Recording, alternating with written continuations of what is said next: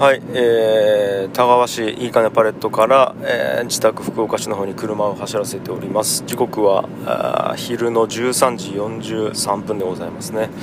えっとゴールデンウィークが終わりました。はい。でゴールデンウィーク中実はずっといいかねパレットではイベントが行われてたんですけどもまあちょっと家庭の用事とかまあいろいろプライベートの用事もありまして僕は最終日の、えっと、昨日5月5日しかちょっと参加できなかったんですけども、うん、いやたった1日でしたけどまあいい日だったと僕は思いますし皆さんもすごい喜んでる顔をしてたと思います、うん、いやなんか本当に良かったです。で一応あの主催はですねいいかねパレットではなくて、えっと、僕の友人であり吉本芸人時代の同期であるエッグ矢沢っていう男がいるんですけども、まあ、彼は埼玉出身で、えー、なぜか今田川に空き家を借りて賃貸で、えー、そこになぜか田川に住んでるっていう縁のゆかりもないなんですけども、まあ、彼が、えーと、せっかくゴールデンウィークパレット空いてるんだったらなんかあの、まあ、イベントやろうよっていうのを言ってくれて5日間5日間ってったら結構ですよね。長い期間、まあ、毎日イベントやってくれたっていうところで。で僕は最終日の「のど自慢大会」の審査員としてあの、まあ、座らせていただいてっていう感じでしたね、はい、まあちょっとレベル高かったですね。優勝したのは8歳の女の子だったんですけどももうなんかちょっと本当に素人かっていう感じのパフォーマンスを見せていただいていやすごいいいでした。そして、まあ、出店もいっぱいあってはい。いやっていう感じで。でまあゴールデンウィーク終わりましたね。はい。まあまあ今日からまた仕事頑張っていこうという感じなんですけども。でですねあのちょっとゴールデンウィーク中にまあいろんな人と話してましてうん。なんかこう僕の中でふわっと頭の中で考えてたようなことがちょっと言語化がまた進んだので自分の中で。整理が進んだのでちょっと話してみようかなと思ってます。でちょっとまだうまく話せるかどうか分かんないんですけどこれちゃんとアウトプットきれいにしたことがないので、うん、あの、まあ、神様はいるかっていう話なんですよね、うん、でえっ、と、まあ、スピリチュアル的な話でもあるし科学的な話でもあるっていうことなんですけど、えー、結論から言うと神様と皆さんが呼んでいるような神様と聞いて皆様がイメージしているような存在は僕はいないと思ってるんですね、えーと、要雲の上に なんかこう全知全能の存在がいてこう白ひげを生やして、えーと、木の杖を持ってるみたいなそういう全知全能の神っていうものは僕はいないと思ってると、はい、ただ神様がやっている役割をえーと、この世界全体が果たしてるって思ってるっていうイメージなんですよね、うん、で例えば具体的に言うとえっ、ー、と素数ゼミの話を多分したことあると思うんですけども13年ゼミと17年ゼミっていうこれ13と17って素数なんですけども土の中に13年いて出てくるセミと土の中に17年いて出てくるセミっていうのがいてこういうセミは生き残りやすいと。でそれに対して6年ゼミとか12年ゼミっていうものは、うんと、素数じゃなくて、えーと、共通の約数を持ってるから例えば6年ゼミと12年ゼミって 2, 年2回に1回かぶるんですね。でさらにそこに3年ゼミとか4年ゼミとかが入ってくると4年ゼミは3回に1回12年ゼミとかぶるしはい、3年ゼミは、えー、と4回にあ違う全部え？ー、っと4回に1回かぶるしみたいなところがあって。でそれが、えー、っと食い合って淘汰されていって最終的に素数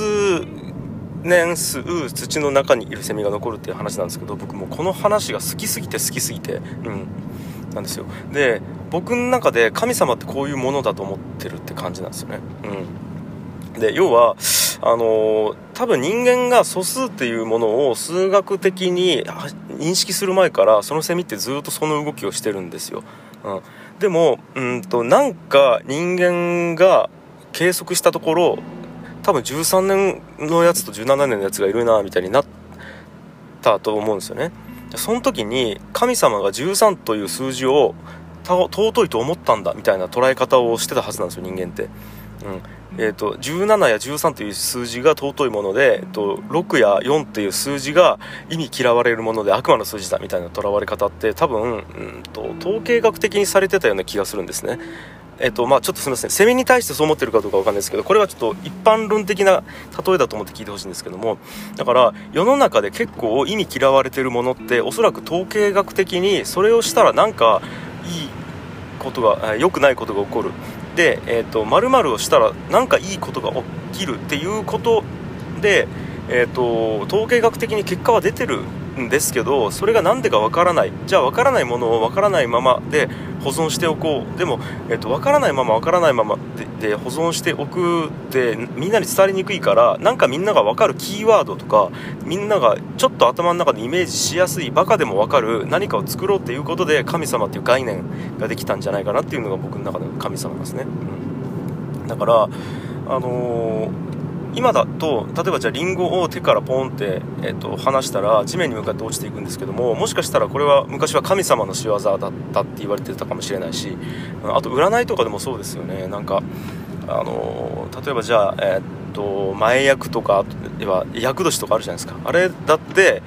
多分ですけどこう神様がいる的な、まあ、スピリチュアル的な文脈でとらわれがちだと思うんですけどもおそらく昔からなぜかその年齢になったら悪いことが起こってたと思うんですよ。なんかみんなこうちょ、えー、厄年何歳か忘れましたけど40何歳かな？40何歳になったらめっちゃみんな悪いこと起こるやん。なんでやろ？なんでやろ？ってなってあもうこれはじゃあ神様が厄年って多分決めたんだ。ってなってそれで厄年って言われてるとかあとはあれとかもあるじゃないですか。あのー、なんか六星戦術みたいなものとかうんあのー、あったりとかあとはその大安とか吉日あ大安吉日とかあと友引きとかああいう六曜って呼ばれてるものとか、うん、ああいうのってなんかこうなんすかね科学的根拠がないけど信じられてたことっていうか、うん、なんですけども多分ですけど人間のバイオリズムってえー、っとこれ僕の感覚なんですけども呼吸と心臓の鼓動がある以上何かしらの、何ていうんですかね周期的な曲線を描いてると思ってるんですね人間の体自体が。で、えー、っとそれがうんと呼吸と鼓動と,、えー、と体その1日のサイクルが結構みんな似通ってるから同じようなバイオリズム曲線を描くと思っててでそれが例えば6日周期だったら6曜になるしそれが例えば12年周期だったらそのあれとかになるんですよね。なんかこう大作会みたいなちょっとあの細木和子とかが言ってるやつですかね。ああいう感じになるっていうのがあって。でこれって理由ははっきり解明されてないけどおそらく統計学的にそうなってるっていうのはなんとなく納得がいくんです僕の中で。うん。だから占いもそうだしあとなんか神様と呼ばれてるものもそう。でなんか例えば、えっと、年末あ年始か。年始に初詣に行って、えー、と1年の抱負とか願い事を、えー、お金を払ってパンパンって手を叩いて手を神社に手を合わせるっていうのもあれって多分自分に言ってると僕は思ってて神様に言ってるようで。だ実際なんかねあの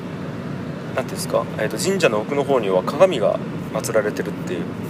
日本のね国宝も鏡あるじゃないですか。はい。あそんな感じで、えーと、神様に拝んでいるって思い込んでるんですけどあれ自分に多分言ってて本当は。でそこにお賽銭っていうある程度覚悟を払うことによってそれをより、えーと、真剣に考えると。あのサブスクで聴いた音楽よりも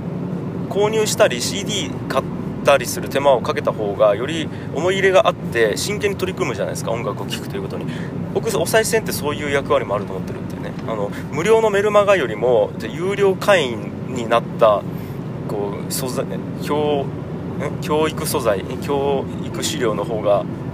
あの真剣に聞くじゃないですか。なんかそれと同じでお賽銭を払うという行為って自分の中で覚悟を決める行為みたいな見方もできるかもしれないしそこで言語化する時にあれ俺ちょっと今なんか頼みたいけどどれにしようかって選ぶ時に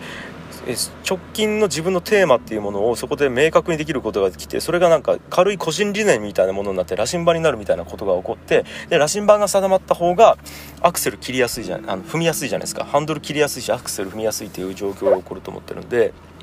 だからそれを、えっと、神様にお,、えっと、お祈りするっていう、えっと、アクションにしたっていうのは結構人間すごいなと思ってるっていう。ないものをないとして、えっと、ないままで成立させてるっていうことだと思うんですけどもこれって数学でいうところの虚数みたいなものだと思ってるんですね、うん、虚数っていうのは愛っていう英単語1文字で書くんですけどもえーと事乗したらマイナス1になる数を虚数って言うんですけども事乗したらマイナス1になる数なんてものはこの世に存在しないんですよ。現実世界にないんですけどもそれがあるって思って、えっと、計算をして最終的に虚数が残らない形で答えを出すと何て言うんですかね一旦あるものとして置いてなこう計算をするとすごく計算がやりやすいんですよね、うん、レ株でいうところのレバレッジと同じなんですけどもうん、自分が今ここにお金として持ってないけど一旦あるものとしていろんな取引をして最終的にない状態に戻すっていう借りてきて戻すみたいな。でも、えーと、ただのそれは理論上のものなので実現してないので、えーと、現実にはできないみたいなことって数学とか株の世界とかでやってると思うんですけどもそれが僕の中では神様という存在なんですね。だから神様があると思ってた方がうんと理解がしやすいんですねみんなが。計算がしやすいし。だからお天道様が見てるっていう感覚もえっと見てるのは本当は自分自身なんですけどもお天道様っていう見られてるっていう感覚の方がみんなが理解しやすいからそう言ってるとかそういうイメージなんですね。あそこまで考えて言うと虚数と同じで概念としてはあるけど実在はしないっていうものが僕の中での神様だなと思ってます。はい。以上です。わちょっと長くなったな。はい。